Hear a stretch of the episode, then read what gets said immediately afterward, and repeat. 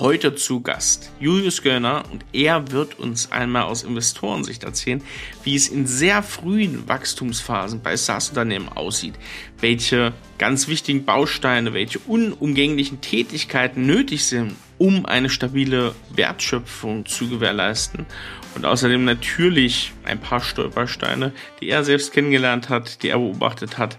Viel Spaß jetzt mit der Folge.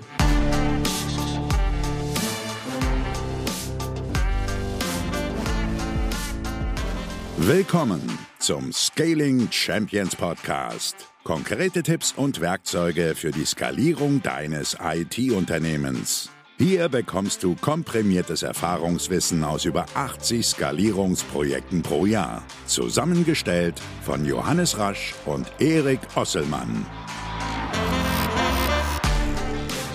Und damit auch von uns ein herzliches Willkommen zum Scaling Champions Podcast. Heute wieder mit Gast. Und Johannes, ich finde, in letzter Zeit war der Gast immer so spät dran. Da haben wir erst geredet, bla bla. Johannes, ich sage erstmal Hallo. Und Hallo. dann sage ich Hallo zu unserem Gast Julius Göllner. Und ich würde sagen, Julius, leg doch einfach mal los. Erzähl uns mal ein bisschen was über dich und danach kommt Johannes und erzählt was, was wir heute besprechen wollen. Hallo ihr beiden, äh, freut, mich, freut mich sehr hier zu sein. Ähm, zu mir, äh, ich habe eine große Verbundenheit mit Sachsen, das vorangestellt, bin in Görlitz geboren, habe in Chemnitz studiert, daher Dresden wohnt meine Mama. Ja, ähm, das, das vorab äh, freut mich, dass ich hier sein kann. Zu mir, ich ähm, war kurz in der Beratung äh, bei McKinsey, bin dann zu Zalando gegangen, ähm, habe da eine, eine Ebene unter den Gründern Zalando mit aufgebaut bis zum Börsengang. Ähm, habe danach vor, vor acht Jahren meine erste eigene Firma gegründet, eine B2B-Handelsunternehmung. Wir kaufen Kundenretouren und Warenhänge, Warenüberhänge auf und vertreiben die in die ganze Welt und habe in den letzten acht Jahren jetzt in Summe elf eigene Unternehmen gegründet. Natürlich irgendwie nicht alleine, sondern immer mit guten, mit guten Co-Foundern. Ähm, und mache darüber hinaus seit vier Jahren sehr fokussiert Investments und Advisory in B2B-Software und B2B-SaaS-Unternehmen. Äh, und das ist das, was mir eigentlich sehr viel Spaß macht, sehr, sehr frühphasig ähm, Unternehmen zu helfen und die im Wachstum, im Wachstum zu begleiten. Da kann man sich vorstellen, wie wir uns kennengelernt haben. Genau, wir haben uns kennengelernt bei ähm, beim lieben Patrick äh, Boden. Liebe Grüße an der Stelle. Ähm, und äh, da haben, sind wir uns über den Weg gelaufen, haben, haben ein paar Mal miteinander geschnackt und haben gemerkt, dass wir uns ziemlich cool finden. Und da haben wir äh, auch festgestellt, dass es Mensch, ähm, dass es doch viele Dinge gibt, die noch nicht ganz klar sind und auch die SaaS-Landschaft in Deutschland einfach echt nochmal an der einen oder anderen Stelle einen Anschub braucht. Ich wir wollen heute auch nochmal darüber reden, wie sich das so entwickelt. Ich spüre schon gute Signale in die richtigen Richtungen, sage ich mal. Ähm, aber worum es heute so ein bisschen gehen soll, ist, ich meine, wenn du jetzt hier gerade zuhörst, vielleicht bist du gerade wirklich in einer frühen Phase, ähm, wo du sagst, Mensch, ja, wir wollen Softwareunternehmen eine SaaS-Lösung bauen. Und viele von euch werden aber auch schon in der Phase sein, wo sie das schon erfolgreich tun und ähm, schon ein laufendes Geschäft haben. Und dann fragt man sich doch, okay, jetzt haben wir hier den Julius dabei, der hat das selbst gemacht, super spannend. Und gleichzeitig ist er doch in den frühen Phasen unterwegs. Warum machen wir das heute? Weil das eben doch aus meiner Sicht ganz spannend ist, mal zu erfahren, Mensch, was machen eigentlich so Companies in so einer frühen Phase, wenn man das mal wirklich professionell macht? Und was kann man denn zum Beispiel auch davon lernen, wenn man schon ein bisschen etablierter ist? Weil es aus unserer Sicht, deswegen finde ich das Gespräch heute so spannend, schon viele Parallelen gibt, die man, wo man viel von lernen kann und deswegen wollen wir das heute mal machen. Oder? Freue ich mich drauf. Absolut. Lass uns mal losschießen. Ich habe die äh, erste Beobachtung, die wir doch äh, spüren, ist, ähm, du hast vorhin auch im Vorgespräch schon gesagt, du bist viel im Thema ähm, diese frühe Phase erstmal rausfinden, wie, wer ist, wie ist eigentlich unser Produkt aufgebaut, wie passt das gut zu dem Markt, was ist eigentlich unser Markt? Ähm, was ist denn das, Julius, was du häufig beobachtest, wenn du jetzt in frühen Phasen in Startups, in äh, SaaS-Companies reingehst? Äh, was findest du da vor, wenn es zum Thema Product Market Fit geht? Ja, also ich glaube, was, was man oft sieht, ist, äh, begeisterungsfähige und begeisterte Gründer, die sich extrem viele Gedanken über, über das eigene Produkt machen. Es kann ein wirkliches Produkt sein, aber auch ein Service oder eine Dienstleistung, ja, und die da wirklich tief drinstecken, die jede, jede, jedes Feature kennen und, und, und wirklich da mit Herz mit drin sind, aber auf der anderen Seite sozusagen wenig vom potenziellen Zielkunden her denken. Ja, also ja ähm, was man auch in, in, in, nicht so guten Pitches sieht, Leute, die 40 Minuten über das eigene Produkt sprechen, ohne sozusagen quali zu qualifizieren und eigentlich zu wissen, was sind denn die Pain Points von dem anderen. Das heißt, äh, was oftmals ähm, nicht gut funktioniert, ist eine wirklich klare Definition der, der, der Zielkunden, die man ansprechen will und wirklich ein tiefes Verständnis von denen. Und ich glaube, das ist bei, du hast gerade Later Stage Companies erwähnt, Johannes, also Unternehmen, die schon weiter sind, wahrscheinlich das Gleiche, wenn die ein neues Produkt oder eine neue Business Unit launchen. Ja? ja. Der Prozess, der dann startet, ist eigentlich der gleiche. Exakt, exakt. Und, und tatsächlich, es geht sogar noch weiter. Also ich würde sogar noch weiter erweitern, ähm, dass man sagen kann, tatsächlich merken wir gerade bei Softwareunternehmen, die jetzt schon länger am Markt sind, dass sie zum Beispiel im Zuge eines, wir gehen von On-Premise auf Cloud ja. in die gleichen Prozess reinkommen. Oder eben auch, sie merken gerade, und das ist ja oft ein Fall, wo Unternehmen sich häufig bei uns melden, sagen, ey, wir haben irgendwie eine Enterprise-Lösung gebaut. Ähm, wir sind da, haben da echt Erfahrung. Wir kommen selbst aus der Branche. Wir waren zum Beispiel Bäcker oder wir sind Fleischer gewesen. Wir haben es jetzt digitalisiert so. Hat auch funktioniert. Wir sind ja eigentlich das Softwareunternehmen. Wenn ich mir jetzt einfach mal unsere Umsätze angucke, das sind auf einmal 50, 60, 70 Prozent nicht Lizenzen und, und, und, und wiederkehrende Umsätze, sondern ähm, Einführung, Customizing, ähm, Projekte, ja. die wir auf unsere Software, wir haben eigentlich so ein Halbzeug gebaut. So, mhm. wir wollen jetzt daraus ein wirkliches Produkt bauen, was auch replizierbar funktioniert, also echte Skalierung zu erleben. Und da ist das Problem das gleiche. Problem ist absolut das gleiche, ja. Und ähm, also ich, ich glaube, auch wenn du von On-Premise in, in, in die Cloud gehst, hast du ja erstmal, ähm, also musst du ja in die Argumentation gehen. Ja? Du musst mit dem Kunden sprechen, dem, dem bestehenden Kunden, und du brauchst Argumentation dafür, warum du das machst. Das heißt, ja. du musst auch in diesem Fall Pain Points und Probleme vom Kunden finden, damit du sozusagen diese Transformation äh, begründen kannst. Ja? Äh, weil nur wenn du wirklich noch einen zusätzlichen Painpoint vom Kunden, das kann Datensicherheit sein, flexiblerer Zugriff, ja, also eben bessere Skalierbarkeit, ihr, ihr wisst es besser als ich. Ähm, aber je besser du einen Painpoint findest und je besser du sozusagen deine Lösung als Lösung für das Problem positionierst, desto leichter wird auch diese Transformation von On-Premise in die Cloud ähm, gut, gut funktionieren, ja. Und jetzt ist genau doch die Frage. Also ich meine, es haben doch schon viele, also jetzt mal ganz offen unter uns, ist das jetzt keine, ist jetzt noch keine krasse Neuigkeit, dass man einer sagt, Mensch, hätte man nicht mal unseren Kunden irgendwie da fragen müssen, so. Auf jeder, in jeder Startup-School auf der ersten Seite steht, Mensch, du musst den Kunden in den Mittelpunkt stellen. Und trotzdem wundert man sich doch, warum es dann doch so selten in der Extremform passiert. Was glaubst du, woran das liegt? Wir wollen so ein bisschen rausfinden, was ist eigentlich die Sackgasse, in die da viele reinlaufen? Also ich glaube, es gibt eine extreme Dissonanz äh, zwischen was denke ich, dass der Kunde denkt und was denkt er wirklich. ja, hm. und ähm, äh, da, da, erwischt man sich ja auch selber. Es gibt einfach so viele Punkte, wo man, wo man, wo man sich denkt, okay, ja, das, das muss ich nicht fragen, das, das weiß ich doch, was der denkt. Das ist doch klar. Ja. ja. Und ähm, ich glaube, in diese Falle äh, läuft man schnell rein. Man baut sozusagen ein eigenes Konstrukt an Hypothesen auf, ja, und, und stellt die gar nicht mehr in Frage, sondern äh, vielleicht, vielleicht hast du zwei Kunden, ja, die haben ein bestimmtes Problem und dann sagst du, okay, die zwei, also diese Probleme und diese Kunden sind eigentlich exemplarisch für alle. Und wenn ich mit Teams arbeite, sage ich immer, also bitte führt 20 Interviews mit potenziellen Kunden, mit den ersten Kunden, die ihr habt, mit Kunden, die euch abgesagt haben, ja, und äh, vielleicht noch Dritten, mit denen ihr, mit denen ihr sozusagen Ex Experten aus der Industrie und geht richtig, richtig tief rein. Ähm, was sind Problemstellungen, Painpoints, Motive in, in, in, den, in den Positionen, wo vielleicht der Kunde die Bayer-Person auch ist, ja, was hat für persönliche Ziele, für Ziele in, in der Karriere und versucht es irgendwie in einen auswertbaren quantitativen Rahmen zu bringen. Ja, ja. und dann macht man den Abgleich, meine Hypothesen zu was, was, was ähm, ist der Kunde und äh, was denken die Kunden wirklich äh, in Bezug auf mein Produkt. Ähm, und da kommen ziemlich spannende Sachen raus. Ähm, und viele, glaube glaub ich, laufen viel, viel zu zeitig los und äh, haben dadurch riesige Streuverluste und Ressourcen werden schlecht allokiert und genau, ja. Und vor allem die, die Sachen, die man einmal gelernt hat, müssen nicht auf Dauer stimmen. Ne? Also es ist immer wieder gut, rauszugehen, vor allem nicht einmal abzuprüfen und dann sagen, okay, das ist jetzt gegeben, das wird sich nicht ändern. Das ist wichtig, auch dran zu bleiben und die Kunden dauerhaft zu fragen, ne? zumindest sich einen kleinen Pulk davon rauszusuchen. Absolut, Erik, sehe ich ganz genauso. Du hast so viele externe Faktoren, die sich stetig ändern und ähm, den Prozess muss man kontinuierlich machen. Ja, und ähm, ja.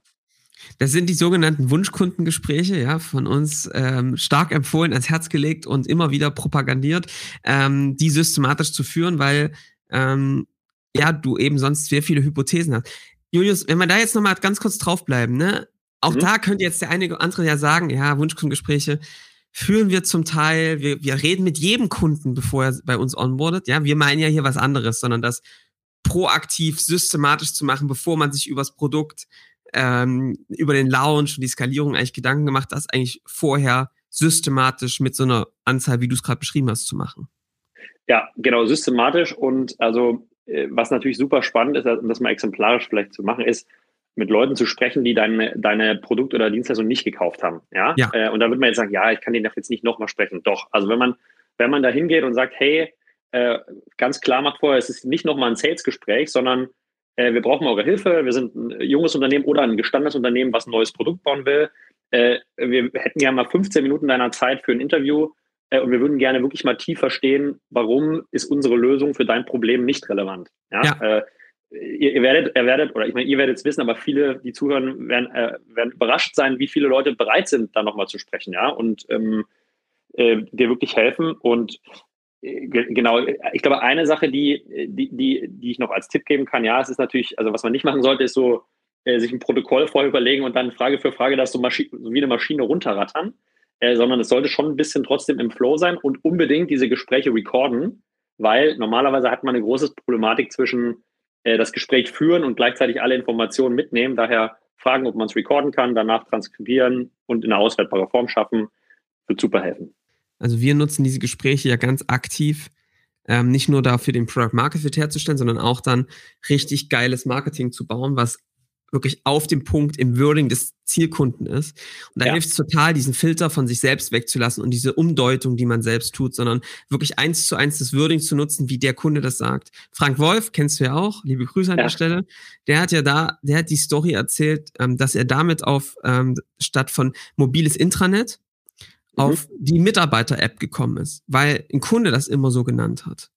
Und auf einmal haben die Kunden verstanden, was die machen. Ja, und deswegen umso wichtiger ist es, dieses Wording, glaube ich, da auch so sauber aufzunehmen, ne? wie du es gerade gesagt hast, das auch oft wirklich zu recorden. Absolut, ja, total, sehe ich, sehe ich genauso. Also wenn du dann einmal so den, den Zielkunden definiert hast, ist ja sozusagen, wie gestalte ich Kommunikation der nächste Schritt. Ja. Äh, und je verständlicher du das machst und je besser du sozusagen auch wirklich die Pains abzielst in der gesamten Kommunikation, desto relevanter wird einfach deine Ansprache. Ja, also der Kunde, wie du gerade sagst, äh, der fühlt sich verstanden und direkt abgeholt, wenn die Kommunikation extrem scharf ist. Und das führt am Ende zu mehr Konvertierung und mehr Neuabschlüssen, ja. Und Julius, ich möchte gerne mal draufbleiben, weil ich glaube, das ist, ein, das ist schon einer der Kernpunkte, warum Dinge funktionieren oder sie nicht funktionieren. Mhm. Was glaubst du, warum tun sich dabei viele Gründer, aber auch die schon etabliert in dem Markt sind, trotzdem so schwer, in solch, mit solcher Offenheit in solche Gespräche reinzugehen? Weil es doch oft nicht passiert irgendwie. Nee, es passiert nicht, ähm, passiert oft wirklich nicht. Hm, kann ich nur mutmaßen. Ich glaube, natürlich ist so eine repetitive Sache wie Interviews führen, ja, für einen Founder jetzt nicht gerade der geilste Task. Ja, und äh, also der Schreibtisch ist immer voll, es gibt 20 Themen und es ist halt irgendwie, es ist halt irgendwie einfacher auch, vielleicht direkt loszurennen und die ersten zehn Kunden anzusprechen, ja, weil natürlich irgendwie auch der Output, wenn man davon einer kauft, direkt greifbarer ist, ja. Ähm, das Problem ist halt nur, dass, dass, dass, dass ich sage immer so, du, du, schießt dann halt nicht mit dem, mit dem Scharfschützengewehr, äh, sondern du schießt halt mit der Schrotflinte. Da fällt auch ab und zu mal einer um, ja, aber deine Treffergenauigkeit ist halt deutlich schlechter. Und was du eigentlich machen willst, ist sozusagen vorne erstmal die Grundlagen schaffen, dass du danach das, das ganze System skalieren kannst und wirklich, wirklich dann viele, viele, viele, viele Treffer landest. Ja. Äh, ich glaube, Zeitmangel ist ein Grund, um deine Frage zu beantworten. Äh, ich glaube auch so ein bisschen, die Tätigkeit an sich ja, äh, ist, ist, ein, ist ein Problem. Um, und vielleicht auch fehlende Wissen oder, oder vielleicht eine fehlende Einschätzung, wie wichtig das wirklich ist. Ja, ja. also das glaube ich auch. Vielleicht ja auch ein bisschen Angst, ne? Ja. Also, es kann ja auch durchaus sein, ich, ich lerne da Sachen kennen und erfahre Sachen, die mir nicht so schmecken, die vielleicht die letzten drei Monate irgendwie in ein anderes Licht stellen. Ne?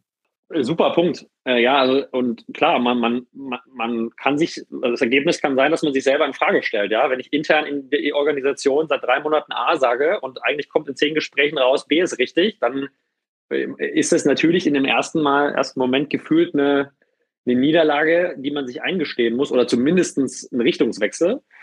Und da hast du recht, da kann Angst und vielleicht Reputationsrisiko, zumindest subjektiv Gefühl, ja. können das natürlich auch Themen sein, die die Leute hemmen, das zu machen. Ne? Aber vielleicht auch einfach so, vielleicht gibt es auch Leute, die ein super Produkt haben, aber gar nicht so gerne Gespräche führen. Ja? Also ja. gibt's ja auch, ja? das ist ja auch völlig in Ordnung. Ähm, ich glaube, da muss man es trotzdem machen. Ja? Und äh, ja. Ist das für dich auch so ein bisschen, Julius, so ein Punkt, an dem du auch dann feststellst, guck mal, wie, wie fit ist, also wie gut ist der Fit eigentlich zu dem Markt und zu dem, was schon da ist und was das Team hat? Ist das, also ist das ein Punkt, auf den du sehr stark achtest?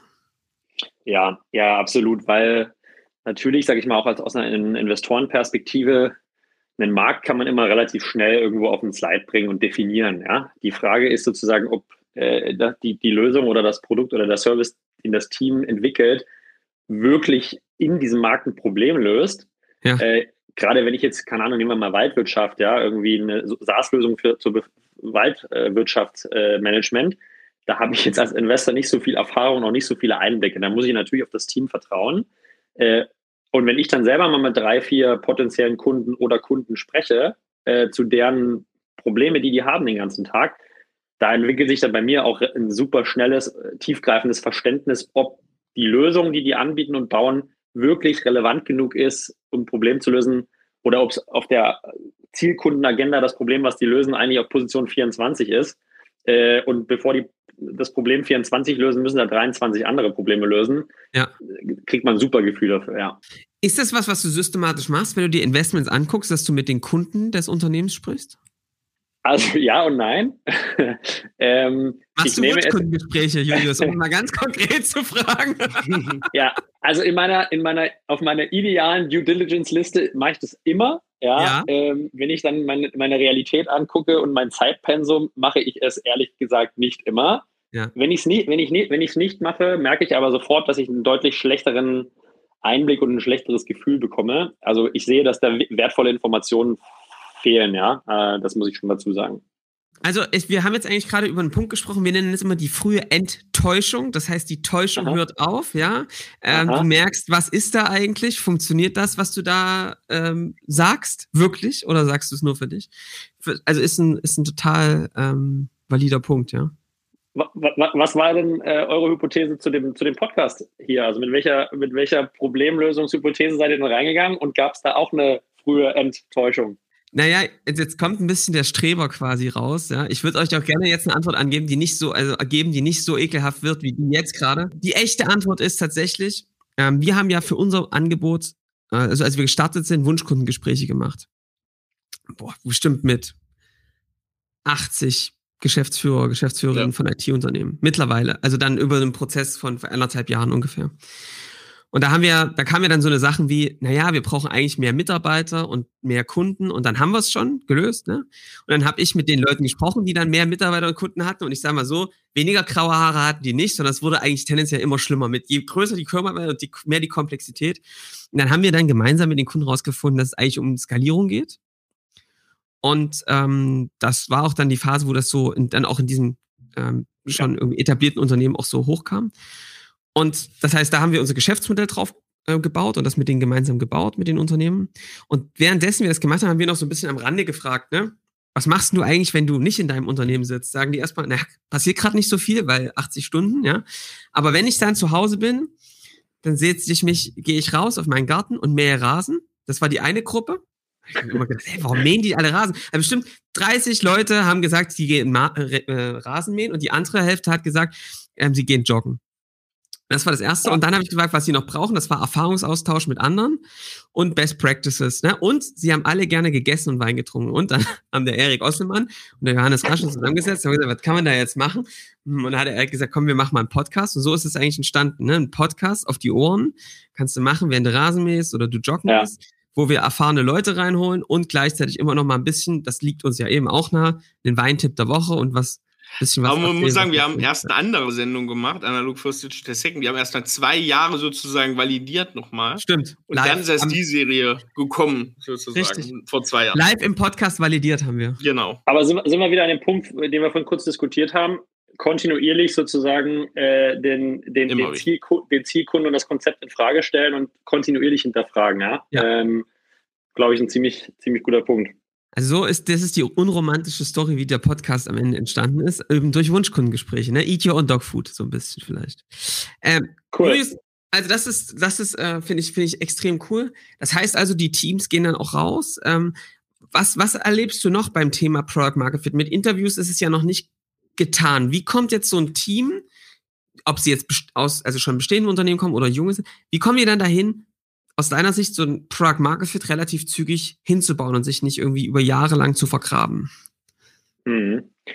Das ist natürlich sehr industriespezifisch und ein bisschen auch von der Komplexität des Produktes abhängig. Ja? Also wenn du äh, wenn du jetzt, sag ich mal, nicht, nehmen wir mal den Case, dass es ein ultrakomplexes Produkt ist, wo du wirklich lange Entwicklungszyklen hast, raus, sondern du hast irgendwie einen Case, der, der eigentlich äh, market ready ist, ja. ähm, dann geht es natürlich sozusagen, ist der nächste Schritt dann wirklich zu verproben, ähm, das, was ich gelernt habe, ob meine Lösung wirklich äh, relevant ist für, für also ob meine Hypothesen, die ich mit den Kunden, Zielkunden erarbeitet habe, die da am Markt auch wirklich funktioniert und dann im zweiten Schritt on scale funktioniert. Ne? So und ähm, ich glaube, dann, da ist, wenn du dann dein eigenes Netzwerk erstmal abgegrast hast, was natürlich für die ersten 15 Kunden immer der beste Weg ist, ähm, dann ist, glaube ich, die zweite, nächste größere Schwierigkeit, ähm, wirklich eine Sales Engine zu bauen, eine skalierbare und, und Ansprache von Neukunden zu, zu designen, die funktioniert. Ja? Und ich glaube, da ist sozusagen in der Gestaltung dieser Botschaften, äh, da, da tun sich viele schwer. Ja, also da glaube ich, das ist ein, ja, das ist dann der nächste große, die große Schwierigkeit. Was siehst du da für Schwierigkeiten in der Sales Engine? Also die Frage ist natürlich erstmal, wo, wo sind meine Zielkunden? Ja, finde ja. ich die, äh, finde ich die über E-Mail, über LinkedIn, über Xing, über Telefon. So, da hast du schon mal eine große Klaviatur an Kanälen, äh, wo, wenn du, wenn du ein First-Time-Founder bist und vielleicht auch nicht so viel Erfahrung hast, sicherlich erstmal äh, hilft, mit jemandem zu sprechen, der diese, dieses ICP, das Zielkundenprofil schon mal kennt und sagt, okay, macht mal das. Ähm, und dann geht es viel um, um wirklich einen strukturierten Prozess zu bauen. Also nutze ich Automatisierung? Ja, nein. Ja, wenn ich eine Automatisierung nutze, wie baue ich die auf? Also nehmen wir mal zwei Kanäle, LinkedIn plus E-Mail. Wie viele Touchpoints will ich mit dem Kunden machen? Welche Touchpoints? Ja, äh, in jedem Touchpoint selbst, wie ist die Kommunikation gestaltet? Wie, wie schaffe ich Relevanz in der ersten E-Mail, dass sozusagen der Prospect, der die E-Mail bekommt, äh, nicht nur die ersten zwei Zeilen liest und löscht, sondern äh, äh, das für sofort relevant erachtet und weiterliest. Ja. ja. Ähm, und ich glaube, wenn du sozusagen keinen großen Vertriebserfahrung hast in SaaS, weil du vielleicht dein Hintergrund ein anderer ist und du ein Founder-Team äh, da nicht so viel Erfahrung hast, dann ist das schon eine große Herausforderung, glaube ich, ja. Wie ist das an sich von der Rollenverteilung, Julius? Also wie siehst du das, wer übernimmt die, wer übernimmt die Verantwortung, gerade für diese Sachen dann auf dem, auf den Markt zu gehen, den Vertrieb zu ownen, die Botschaften zu machen? Wir haben ja da, merken schon, dass der Founder extrem wichtig ist, auch über einen langen Zeitraum sehr wichtig ist, vielleicht länger, als sich das so mancher erhofft. Ähm, wie, ja. wie, wie spiegelt sich das bei dir wieder? Und vor allem, das möchte ich mal noch anschließen, wie klappt's, wenn die Person nicht so ein Typ ist? Du hast schon gesagt, wenn der noch nicht mal rausgeht, vielleicht für Wunschkundeninterviews, wie klappt das dann, wenn das im Sales soweit ist, dass er rausgehen muss? Ja, also das ist eine super Frage und auch echt eine große Schwierigkeit, wenn du wirklich äh, Teams hast, die, die im Gründerteam gar keinen drin haben, der irgendwie eine Sales-Affinität hat. Ja. ja. Ähm, das ist schwierig. Warum? Weil natürlich die Lösung ist dann, du, du, du wirst ja relativ schnell versuchen, jemand externes zu holen. Ähm, was erstens natürlich in der frühen Phase nicht ganz günstig ist und zweitens sozusagen mit der, der auch viele Informationen äh, verloren gehen mit der Interaktion der potenziellen Kunden. Ne? Also ähm, weil eigentlich willst du ja aus diesen Gesprächen in den ersten zwei, drei Jahren Feedback mitnehmen, Produkt iterieren, ja, irgendwie Kommunikation nochmal schreiben und so weiter. Also ähm, ich, ich, ich das ist wahrscheinlich für mich sogar ein Kriterium, wo ich sehr, sehr vorsichtig sein würde, zu, überhaupt zu investieren. Ja. Also ich, ich halte es für extrem wichtig, dass im Gründerteam jemand ist, der äh, die Marktseite, also die, die Vertriebsseite ownt, ja, und wirklich erstmal Founder-Sales macht, dann irgendwie Founder-Led-Sales macht mit einem Team bis so vier, fünf, sechs Leute und dann sozusagen jemanden holt, der die weitere Skalierung vielleicht dann ähm, treibt. Aber das ist so wichtig, da nah dran zu sein am Anfang. Ähm, ja, das, da würden bei mir die Alarmglocken angehen, Erik, ja, aber ähm, ja, eher aus einer Investorenperspektive. Also es ist auch eine echt, also schon eher auch das Prinzip, oder möglichst dies die Leute eigentlich fast alle nah am Markt irgendwie dran sind. Ne? Die, ähm, ich glaube, es gibt natürlich immer ein paar, die irgendwie das auch technischer machen, aber irgendwie äh, wir achten da zum Beispiel auch dran, oder das ist was, worauf wir äh, auch sehr drängen und das auch miteinander tun, dass wir eigentlich alle, die das dann machen, also die da irgendwie in dem Team auch mit dabei sind, diese Wunschkundengespräche führen. Ja. Ähm, um einfach ein gesamtheitliches Verständnis für den Kunden und das zu bekommen und auch diese Scheu davor zu nehmen. Weil es gibt ja ganz viele Techniker, das gibt immer, das ist so ein Paradoxon, die eigentlich super gut mit Kunden sprechen können, wenn sie ja. nicht das Gefühl haben, dem jetzt irgendwas verkaufen zu müssen. Ja, unterschreibe ich sofort. Der Vertrieb immer in so einer Versicherungsvertreter-Ecke noch liegt, ja. Äh, und wenn man, die ja eigentlich super gute Vertriebler sind, wenn man dieses Vertrieb einfach rauslässt, ne, aus dem, aus dem Würding für sie. Total, ja, das ist total, das ist auch echt irgendwie so ein historisch gewachsenes Problem, dass so Vertrieb so negativ, so negativ konnotiert ist hier in Deutschland, ja. Also ja gerade moderner Softwarevertrieb, wenn du immer in die USA guckst oder UK, ja, das heißt, das ist, eine, ist ein Job, der so eine hohe Reputation hat, äh, wo die Leute gerne arbeiten, wo man viel Geld verdienen kann, ja. Äh, und hier in Deutschland, genau wie du sagst, hat, wurde jedem wahrscheinlich in frühen Jahren mal vom, äh, vom Kumpel versucht, eine Kfz-Versicherung anzudrehen, ja, über Strukturvertrieb. Ja. Äh, und dann gibt es noch irgendwie die Chaka-Chaka-Leute, die auf der Bühne stehen und äh, die Energie zu dir rufen, ja. Und das ist so ein bisschen das Bild von Vertrieb, hat mit modernem Softwarevertrieb überhaupt gar nichts zu tun, ja. Äh, das ist Pro Projektmanagement, mit dem Kunden Lösungen erarbeiten, das ist was ganz, ganz anderes. Ähm, aber ja, das ist ein Thema, wo wir, glaube ich, alle daran arbeiten müssen hier im Ökosystem, ja, dass wir irgendwie mehr gutes Talent auch da reinbekommen und die Leute, die schon da sind, wie du sagst, äh, dass die so ein bisschen scheu von Vertrieb in Anführungszeichen verlieren, ja, weil, wie du sagst, super gute Techniker, die das sehr, sehr gut können, ja. Ja. Und sag mal, hast du, wir haben jetzt gerade so ein bisschen über Kanäle gesprochen und, und, und Leute, die irgendwie es geschafft haben, so einen smarten, wiederholbaren Vertrieb zu gehen. Ich merke eben auch, Julius, gerade in dieser Startphase, dass viele oft über sehr hohe Automatisierung und krasse Funnels mit übelsten Strukturen nachdenken und sich da manchmal so ein bisschen, ich sage immer so ein bisschen wie man, nicht despektierlich gemeint, moderne Kunst, ja, man, äh, man will moderne Kunst man hält aber noch den Pinsel falsch rum und malt sich die ganze Zeit selbst dabei an. Ähm, ja. Dass es manchmal einfach zu komplex ist, oder? Wie, wie, wie, wie, wie schätzt du das ein? Womit startet man denn da, wenn man, äh, wenn man damit loslegt? Also meine Empfehlung ist immer, starte mit dem Kanal, wo du denkst, also die Hypothese hast, dass der am besten für deine Zielgruppe funktioniert. Das kann E-Mail sein, das kann Telefon sein, das kann LinkedIn sein. Und dann machst du auch erstmal nur Monokanal und versuchst auf diesem Kanal deine, dein Messaging richtig hinzubekommen. Zu lernen und zu, zu also du baust erstmal auf. Wir sind uns, also empirisch ist, ist klar, Multikanal funktioniert besser, aber wie du sagst, äh, du baust halt nicht Multikanal von Tag eins, sondern versuch erstmal auf die 70 Prozent zu kommen und wenn du da bist und das funktioniert, dann nimmst du vielleicht einen zweiten Kanal dazu und dann nimmst du irgendwann noch äh, Telefonanrufe dazu, ja, weil du dann, dann die, die Sequenz hast. Also bin ich völlig bei dir, Step by Step.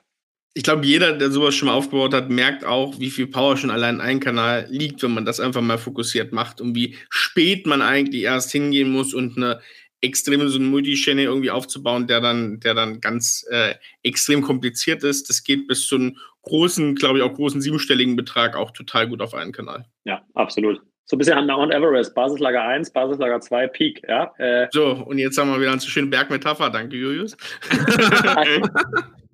Jeder darf mal in dem, also es ist genau, ist genau, genauso sehen wir das auch. Julius, ähm, hast du denn kennst oder hast du Companies so, die du erlebst, jetzt auch im SaaS, B2B, wo du sagst, Mensch, die haben es irgendwie echt smart gemacht, die haben es ähm, irgendwie auch so ein bisschen anders gemacht, als vielleicht andere das machen oder irgendwie für sich einen coolen Weg gefunden? Kennst du da, hast du da irgendwie Beispiele, über die wir so ein bisschen berichten können? Weil ich merke, das hilft im, immer sehr, ein klares Bild zu bekommen. Also das ist natürlich, ähm, das ist natürlich eine sehr umfangreiche Frage, weil das auch sehr, sehr von der Industrie abhängt, Johannes. Ne? Also ähm, ich glaube, es gibt, gibt viele Companies, die sozusagen so ein Basis-Playbook ähm, sehr gut aufgesetzt haben. Ich glaube, bei einer haben wir vorhin kurz erwähnt, äh, Patrick und, und die Texia seid ihr ja auch involviert. Äh, wenn, wenn, ich da reingucke aus einer Investorenperspektive, da ist sozusagen das Gesamtsystem sehr, sehr gut und performant aufgebaut. Ja? Ähm, und äh, das ist, glaube ich, ein sehr gutes Beispiel, wie, wie man eine Engine bauen kann. Und das ist auch nicht von heute auf morgen entstanden, sondern über einen langen Zeitraum. Ja? Aber das wäre auf jeden Fall ein Beispiel.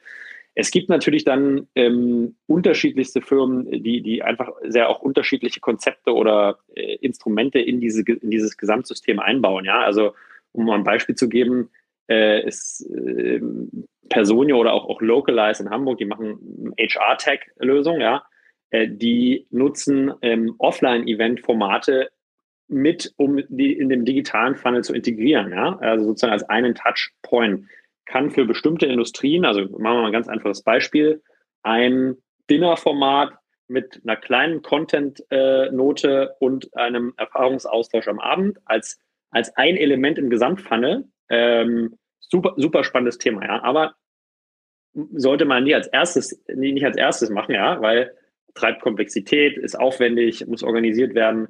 Aber im, im sage ich mal, in der, in, der, in der Evolution und in der Journey, im Aufbau kann das schon, gibt es da schon spannende Sachen. Also auch, die eierlegende Wollmilchsau, die eierlegende Wollmilchsau sage ich immer, ja, die gibt's nicht. Vertrieb und Engine bauen ist wirklich irgendwie nitty-gritty Fleißarbeit. Ähm, ja. Und viele sagen immer so, ja, es gibt mir doch mal irgendwie die goldene Formel. das, so läuft's halt nicht. Ja, das, äh, ja. Was ich eben, was ich eben ganz spannend finde, ist doch, wenn du mit den Leuten sprichst, die das wirklich gut hinbekommen haben, ist das, finde ich doch, das Muster ja doch ist, dass sie sich auch nicht nur eben anguckt haben, was kann ich online machen, weil das ja auch immer, also ne, jetzt auch Patrick zum Beispiel, äh, Text ja, ne, liebe Grüße an der Stelle, ähm, dass dieses, wenn du es rein online machst, ist es halt immer, du brauchst schon eine sehr hohe Menge, um dann auch ne, ähm, datengetrieben, ausschließlich aus den Daten heraus die Optimierung voranzutreiben. Was ich schon spüre bei denen, die das machen, wie gerade jetzt du hast persönlich gesagt, ne, so Offline-Events, sich Leuten mit den Leuten wirklich auch in größerer Stückzahl zu treffen, ja, ähm, Events selbst zu veranstalten, das ist ein, aber auch auf, selbst auf Events einfach gute Vorträge zu halten ne, und einfach da wirklich am Start zu sein und bei der Zielgruppe präsent zu sein. Ähm, das ist schon auch irgendwie ein Muster, ne? dass man eben nicht nur eindimensional auf online, ne, weil krass skalierend mit Ads guckt, sondern eben auch mal schaut, ey, guck mal, wo ist denn eigentlich meine Zielgruppe? Das muss eigentlich der Ausgangspunkt sein, ne? Und kann ich da irgendwie auch smarter drankommen, als jetzt wie der Nächste zu sein, der über LinkedIn Post anfängt zu posten? absolut. Also ähm, da, da, da stimme ich dir kom komplett zu. Und also was auch in, in manchen Industrien und für manche Zielkundensegmente extrem gut funktioniert, ist sozusagen eine Ergänzung von Postwurf.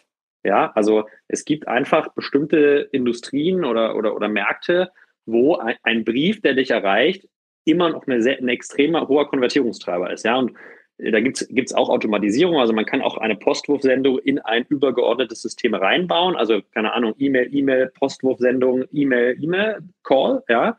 Ähm, ja. Aber für, weiß ich nicht, vielleicht das Waldbeispiel, einen Förster äh, oder jemanden, der Waldmanagement betreibt, den wirst du wahrscheinlich nicht so oft äh, an seiner E-Mail-Inbox haben, ja. Und auf LinkedIn auch nicht, ja. Aber wenn der halt einen personalisierten, vielleicht handgeschrieben oder mit einer Maschine handgeschriebenen Brief auf seinem Schreibtisch hat, ja, und da die Kommunikation richtig ist, dass du ein Thema sofort triffst, was für den Relevanz hat, ein, ein Painpoint, dann wird er sich das schon angucken, ja. Und ähm, genau, also man muss, das meine ich von mir so, äh, man muss erstmal herausfinden, über welche Kanäle der Zielkunde angesprochen werden soll, ja, und äh, das, das, das ist so, ja. Zum Beispiel jetzt den Jäger, den Jäger könnte man zum Beispiel auch mit einer selbstgeschossenen Brieftaube äh, begrüßen. genau. Einfach mal so ein Herz in den Baum geschnitzt zum Beispiel. Aber ich glaube, das ist halt wichtig und das ist auch das, worauf wir uns am Anfang hier so ein bisschen eingeschossen haben, ist ja auch einfach diese Frage einfach mal zu stellen. Wo bekommst du denn die relevanten Informationen für dich? Wo informierst du dich über die wichtigen Sachen, die im neuen Marktgeschehnisse bei dir selber? Ganz und genau. dann hörst du manchmal Antworten, die du ja, die du gar nicht ähm, auf dem Schirm hattest, vielleicht, ne? Dass der sagt, ich bekomme meine, meine Stücklisten für Äxte, bekomme ich immer über Fax zum Beispiel, ne? Das interessiert mich. Absolut, ja, so. das, ist, das ist genau was, was man in diesen Zielkundengesprächen ermitteln kann. Und was auch in einer, in einer späteren Wachstumsjourney, ja, also ich meine, wenn wir jetzt irgendwie wirklich über nochmal stärkere Skalierung sprechen, kommst du natürlich irgendwann in den Kanälen, die du hast, auch an steigende Grenzkosten, ja. Also ähm, ja. ist einfach so. Und auch da muss man sich mal hinterfragen und sagen, okay, ähm, was könnte denn zu diesem Zeitpunkt eine weitere Ergänzung sein in meinem Kanalsetting, ja, gerade wenn es schon ein bisschen ausgereizt ist. Ähm, und ja, also vielleicht denkt man sozusagen im B2B-Verkauf immer über den Zielkunden als B nach, aber der, der Mensch konsumiert wahrscheinlich genauso mediale Inhalte über Facebook und Instagram. Und vielleicht ist es ja sogar mal eine Lösung, dass du sozusagen ein Maschinenbau-Thema über einen Social-Media-Kanal ausspielst, wenn du halt die Audience da targeten kannst. Ja, also man muss schon kreativ über Kanäle nachdenken und ähm, sowohl am Anfang die richtigen wählen, aber auch in der weiteren Skalierung immer mal wieder sich hinterfragen und mal neue Formate ausprobieren. Julius, ich glaube, was ganz interessant ist, du hast vorhin so ein bisschen bei, dem, bei deinem Einstieg in deiner Vorstellung schon gesagt, du hast ja eine Vergangenheit auch bei Zalando. Jetzt ist, glaube ich, mal ganz interessant, du hast gesagt, bis zum Börsengang warst du mit dabei, was ja eine extrem Wachstumsphase war, was auch, glaube ich, da nochmal interessant ist, was konntest du da mitnehmen für auch die jetzige Phase aus so einem extremen Wachstumsbereich und gerade auch natürlich ein bisschen anders, B2C auch viel, ne, aber natürlich auch extrem Investoren getrieben zu diesem Zeitpunkt auch, ne? Ja, Ähm, das war eine super spannende Phase, äh, auch für mich als Person, weil ich so unterschiedliche Unternehmenslebensphasen in, in kürzester Zeit krass komprimiert mitbekommen habe. Ne? Von so, ich sage immer so, das Schnellboot am Anfang, wo einfach noch nicht viel an Prozessen und so definiert war, über irgendwie eine Company mit 15.000 Mitarbeitern, äh, wo, wo, ich alleine in meiner Führungspyramide irgendwie 600, 700 hatte. Ja? Ähm, und also was, was sozusagen in im Hypergrowth, glaube ich, äh, also was ich gelernt habe, ist, äh, du, du musst irgendwann sozusagen die Transformation schaffen von, wir machen hands-on Problemlösungen hin zu, wir machen wirklich strukturierte Prozesse, Abläufe, Abläufe und Abstimmungen. Das hat mich damals als Person immer ein bisschen geärgert, ja, weil du halt viel Zeit in Meetings saßt und viel Zeit mit Abstimmung verbracht hast und Budgetierung und so. Aber sozusagen jetzt rückblickend betrachtet, geht es nicht anders, eine so große oder größer werdende Organisation zu führen und immer noch weiter in die richtige Richtung ähm, zu setzen.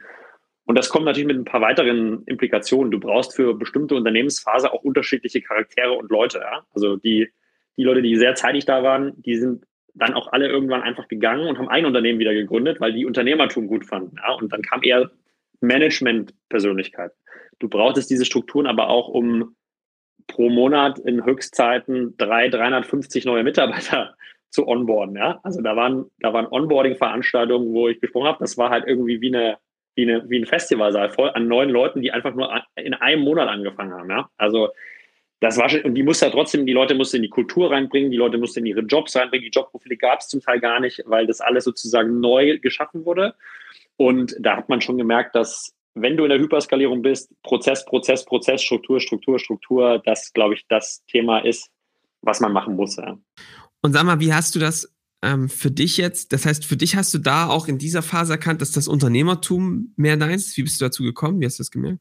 Also ich glaube, man merkt persönlich sehr schnell, was einem Spaß macht, ja. Äh, und mir macht Spaß, irgendwie äh, Sachen zu bauen, ja, irgendwie Ideation zu machen, Product Market Fit finden, äh, aufbauen und skalieren.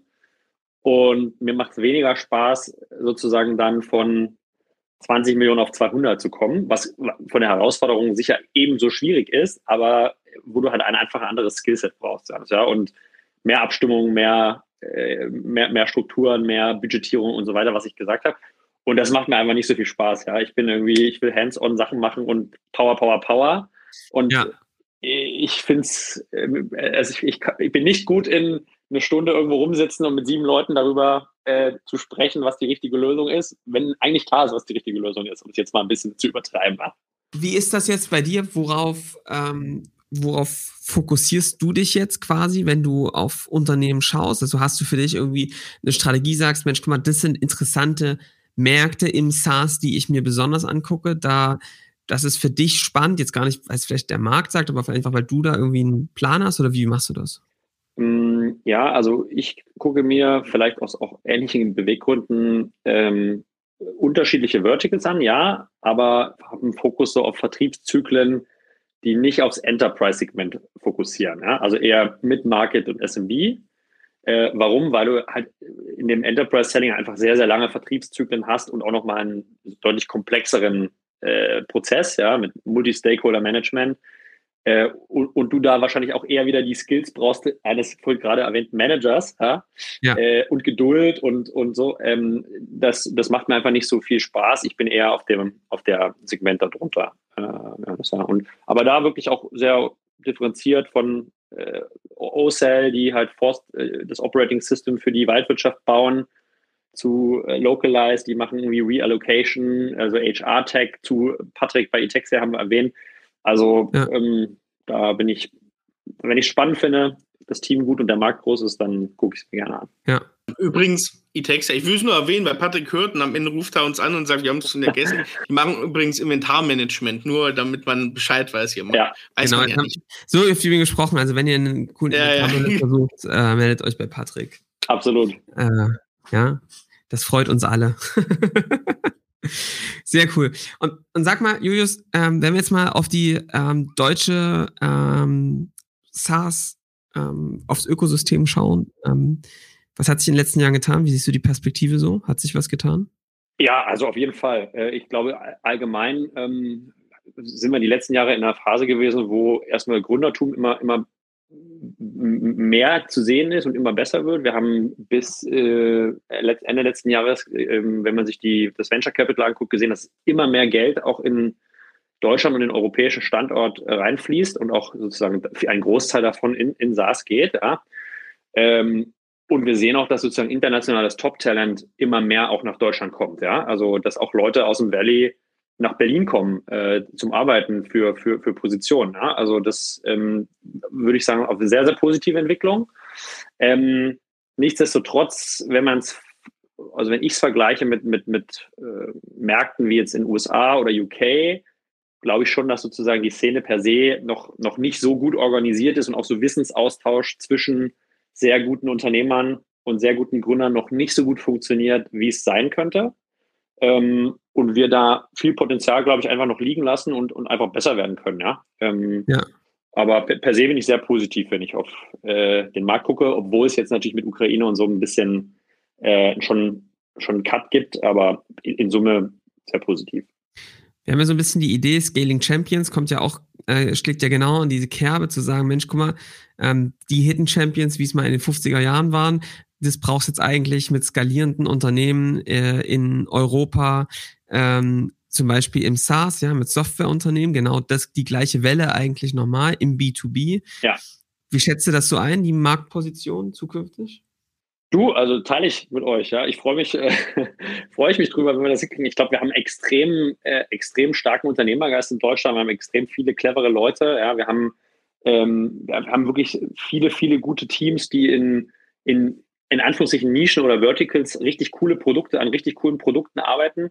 Noch nicht alle sind irgendwie auf, auf SaaS und in der Cloud, ja. Also wie, wie du gesagt hast, ich glaube, es gibt schon noch sehr viele auch Sachen, die gerade in diesem Transformationsprozess sind. Ähm, aber per se, glaube ich, brauchen wir uns international nicht verstecken, ja, und müssen, müssen an den grundlegenden Strukturen hier arbeiten. Das, das, das ja, ja, also weil die anderen das auch tun, aber ich glaube, per se haben wir extrem gute Rahmenbedingungen hier. Was sind für dich die Standorte? Man sagt ja so ein bisschen die erste und zweite Welle. Der B2C-Markt war einfach viel Berlin. Du hast es selber miterlebt. Was sind so für dich so die, die interessanten Spots vielleicht auch außerhalb von Berlin, die jetzt gerade im B2B-Softwarebereich interessant werden? Hm, also ich habe das Gefühl, dass viel in, in, in München passiert, weil aus der TUM heraus ähm, wirklich viel Innovationsgeist entsteht und die auch ein sehr, sehr gutes Ökosystem äh, da gebaut haben, ähm, muss, ich, muss ich wirklich sagen. Ja, also da, äh, da passiert viel und äh, gerade wenn man sich so, so kreativ Tech anguckt und, und ähm, Marketing Tech, passiert natürlich viel in Hamburg äh, äh, aus meiner Sicht. Ja, also das sind so die Cluster, aber ich will gar nicht das so nach vorne stellen, weil du, du, du findest auch in Bonn, Wattenscheid und, und Bielefeld ähm, coole, wirklich coole Unternehmen. Ähm, die sind wahrscheinlich dann da eher die, der, der Local Champion oder Local Hero und die muss man, findet man nicht so leicht. Das ist eher das Problem. Man, man kriegt nicht so leicht Access zu diesen Mikrosystemen. Aber ähm, die drei Hotspots würde ich sagen, aber ohne Gewehr persönlicher Einschätzung sind Berlin und Hamburg und München wahrscheinlich. Dresden habe ich natürlich vergessen. Entschuldigung. Dresden hey, stimmt. Ich, also, nee, Wanderwoods Groß Stuffbase natürlich hier auch. Äh, da gibt es natürlich auch ein paar, die gerade am vorderster Front stehen, glaube ich. Naja, Julius, ähm, wir müssen natürlich irgendwie hier wieder mehr, äh, noch mehr zusammen machen. Das merke ich durch unser Gespräch. Äh, es gibt viele coole Parallelen. Ähm, jetzt, ihr plant ja was Cooles äh, im Oktober. Vielleicht erzähl doch mal, äh, was hat es damit auf sich? Genau, also vielleicht anknüpfen an die Diskussion, die wir gerade geführt haben, ähm, glaube ich, gibt's, gibt's, fehlt uns so ein bisschen eine Plattform zum Austausch. Ja? Ähm, Plattform im Sinne von äh, einfach ein, ein, größeres Format, wo sich SaaS-Founder irgendwie austauschen können. Ähm, in, in, in, den USA gibt es da irgendwie SaaS-TR mit sehr gutem Content, in UK gibt es SaaS-Stock und selbst in den Nordics gibt es eine coole Konferenz bzw. Plattform.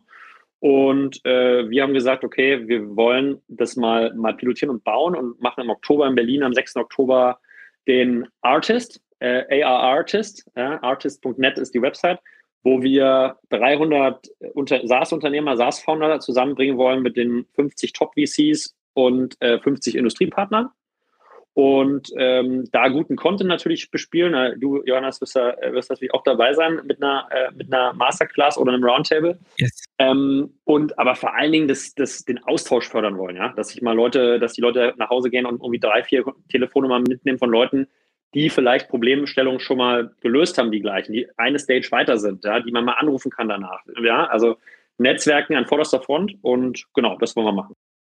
Hast du noch ein paar Namen außer Johannes Rasch? Also ich glaube, unser lieber Freund der Frank Wolf ist auch mit dabei. Genau, Frank Wolf äh, äh als Unicorn-Founder ist, äh, ist dabei. Äh, wir haben die Founder und CEOs von Demodesk dabei, von Billy dabei. Ähm, also es ist wirklich ein, ein, großes, großes Set an, an, Namen. Das Programm steht. Wir haben das, das Line-up äh, sozusagen fertig gebaut und ähm, haben auf der Industriepartnerseite, ähm, Eric, auch viele spannende Namen dabei. Ein HubSpot zum Beispiel, mit dem ihr ja, wie ich weiß, auch, auch viel macht, äh, wird kommen. Ähm, wir sind dabei, gerade Nathan Latka zu unterzeichnen, der sozusagen den SaaS-Podcast in den USA macht, ähm, wird kommen. Wir haben Personium mit dabei, äh, Liebsam, also eigentlich viele, viele super spannende Unicorn-Stories, aber auch Sachen, die gerade sozusagen auf dem Weg dahin sind, die gerade mitten in der Skalierung sind, mitten im Wachstum. Ähm, genau, also äh, sch schaut gerne mal, wer Interesse hat, auf die, auf die Website und äh, da kriegt ihr, glaube ich, einen guten Überblick. Cool. Also, ich würde sagen, Johannes, du bist uns noch eine rasche Zusammenfassung hier schuldig für diesen. Boah, das sind so viele Themen. Äh, die rasche Zusammenfassung, ähm, kann ich schon mal sagen, äh, ist aus meiner Sicht, also wir haben schon über die Sackgasse der Woche gesprochen. Das ist aus meiner Sicht oder aus unserer Sicht schon ähm, dass viele einfach loslaufen oder dass sie loslaufen im guten Willen, ähm, das geiles Produkt zu bauen. Aber es wichtig ist, vorher nochmal sauber diese Wunschkundengespräche zu machen, systematisch das zu erfassen, dran zu bleiben und zwar sowohl, weil man damit ein geiles Produkt bauen kann, was wirklich Nutzen bringt, aber eben auch wegen des zweiten Faktors, über den wir gesprochen haben, nämlich, wo finde ich eigentlich meine Wunschkunden und wie komme ich an die ran, wenn ich also wirklich so eine Pipeline bauen will, eine, so eine Maschine vorne ran, wo ich wiederholbar an die Kunden rankomme, muss ich wissen, wo sie unterwegs sind und muss das Wording kennen und muss auch dafür wiederholbare Prozesse bauen. Darüber haben wir gesprochen, äh, finde ich ganz, ganz entscheidend. Und finden, finde ich äh, cool, wie du es nochmal beschrieben hast. Vor allem mein, was ich heute nochmal interessant fand, war wirklich, es hat sich total verändert, so dieser, dieses Wording nach dem Motto, Deutschland, wir verschlafen die Digitalisierung. Ich finde immer, dass das Wording immer besser wird, äh, nach dem Motto, ey, guck mal, wir haben ja echt eine Chance, ähm, B2B ähm, richtig cooler SaaS-Standort zu werden, ne? so die nächste Welle der, der Wirtschaft. Und ähm, ich glaube, Julius, du machst da was ganz Großartiges und seid da auf einem richtig geilen Weg, das Ökosystem mitzubauen. Also äh, finde ich richtig cool. Vielen Dank. Vielen Dank für das coole Gespräch und äh, freue mich natürlich, wenn ihr euch, wenn ihr euch da die nächsten Jahre über auch gut beteiligt. Ich gehe nur mit starken Partnern, ja. Daher, äh das werden wir machen. Aber bevor wir das Gespräch hier beenden, Julius, ich weiß nicht, ähm, jetzt bist du dran. vielleicht Jetzt bist du dran, denn in Görlitz geboren, das spricht jetzt erstmal nicht dafür, dass man viel Weinexpertise hat, aber du bist ja rumgekommen. Was wir jetzt von dir noch brauchen, ist natürlich auch ein Weintipp der Woche, ganz unabgesprochen. Was ist es denn? Also ich bin ja ein großer Freund von, äh, von Cabernet Sauvignon, muss ich sagen, ja. Ja. Ähm, und es gibt einen aus Südosteuropa, ich glaube aus Kroatien oder aus Ungarn, der heißt Korlat. Und Aha, okay. ähm, kriegt man äh, in Deutschland auch zu kaufen. Äh, hier in Berlin in, einer kleinen, äh, in einem kleinen Feinkostladen, gibt es aber, glaube ich, auch online. Und äh, ich hatte, glaube ich, 2012 und 2013 mal probiert und 2012, äh, wenn es den noch gibt, kann ich sehr empfehlen. Äh, trinkt man nicht so oft, weil das Weinanbaugebiet jetzt nicht so bekannt ist, aber ja, meine Empfehlung. Wie heißt denn der Laden? Ich habe nämlich Vermutung, wie der Laden heißt. Ah, das weiß ich nicht. Das ist irgendwo in einem Tempelhof, also ein bisschen im Süd. Platz doch? Ah, das kann sein, ich bin so schlecht mit Namen, wenn ich ganz ehrlich bin. Also Südosteuropa und so ein bisschen Nature-Wein, also dem nehmen wir drauf. Corlat, ich schicke euch das gerne, heißt er, äh, sehr, sehr leckerer Cabernet Sauvignon. Schickt das rüber, es kommt sofort in die Weinliste. Wenn ihr das jetzt hört, habt das natürlich schon drauf. Wo gehst du am liebsten essen in Berlin? Du, ähm, ich wohne ja am Rosenthaler Platz, Ernest, und wir haben hier echt viele, viele coole Sachen in der Nähe. Fleischerei ist so eine Österreicher mit leckerem Fleisch. Es gibt irgendwie Night Kitchen ist, äh, hier in der Nähe, ist ganz gut. Katze Orange, ähm, also es kommt wirklich drauf an. Ja. Ähm, hier hier gibt es kulinarisch viele Entdeckungen bei mir direkt vor der Haustür. Daher, äh, je, je nach Gusto. Das muss man sagen, Berlin, da kann auch keine andere Stadt leider mithalten. Also kulinarisch und gerade vom, vom Wechsel des Angebots her ist es schon in Berlin sehr schön. Ja. Muss man sagen. Berlin und guten Georgia, Tbilisi kann ich empfehlen. Prenzlauer Berg ist der. Äh, nicht zu teuer, sehr lecker, immer gute Stimmung. Äh, Tbilisi, sehr gut. Cool, coole Tipps right. hier, Julius. Also allein für die Tipps machen wir nochmal eine extra Show hier. Darfst du auf jeden Fall gerne wiederkommen, immer wieder mit neuen Restaurant-Tipps, neuen Fahrradtipps. genau. und dann wird wieder eine neue bunte Folge draus. Neu, genau. Neues Format, ja? Müssen wir mal, müssen wir ja, den, genau. den Zielkunden fit, müssen wir erstmal rausfinden, ob mal das, ob das Den haben wir, Julius, glaub mir, den haben wir. Jede Woche von neuen schalten sie ein und dürsten nach neuen Weintipps. wir kriegen täglich die Nachrichten von Leuten, die sagen, oh, guck mal, ich kriege immer die ich krieg immer die Fotos bei LinkedIn geschickt. Guck mal, ich habe mal wieder den Tipp umgesetzt. Zack, schon wieder eine Flasche offen. Also ich glaube, wir tun richtig was. Die machen, die, die, die, Leute setzen nur zu viele Weintipps um. Die anderen sind, weißt du? Stimmt, wir, wir, nicht nur für die Digitalbranche, sondern auch was für die Weinbranche tun. Um, um vielleicht den Zuhörern hier nochmal einen Insight in diesem Podcast zu geben. Johannes kam vorhin hierher und meinte so, er hat sich am Finger geschnitten, ja, früh um elf, äh, am Weinkühlschrank. Ja. Am, am, Donnerstag. Wein, am Donnerstag um, um 11 Uhr morgens hat er sich am Weinkühlschrank in den Finger geschnitten, nur um hier mal die Verhältnisse klar darzustellen. Ich weiß, das klingt dekadent, aber das sind nun mal die Probleme, mit denen wir hier dealen müssen jeden ja, Tag. Ja. Nein. Also, äh, Julius, ähm, ähm, vielen, vielen Dank, war echt cool. Äh, ich freue mich auf alles weitere. Es wird nicht die letzte äh, Session gewesen sein, da bin ich mir ganz sicher. Ähm, und wir werden wieder weiter voneinander hören. Also war cool. Cool, hat mir auch genau. viel, viel Spaß gemacht. Vielen Dank euch beiden für eure Zeit und äh, freue mich auf ein Wiederhören oder Wiedersehen. Yes. Sehr schön. Dann würde ich sagen, ihr wisst, was ihr zu tun habt. Abonnieren, das Ganze teilen, wenn euch das interessiert hat und ihr denkt, das könnte noch wen interessieren. Wir freuen uns auf die nächste Woche. Bis dahin, macht's gut. Ciao. Ciao. Ciao.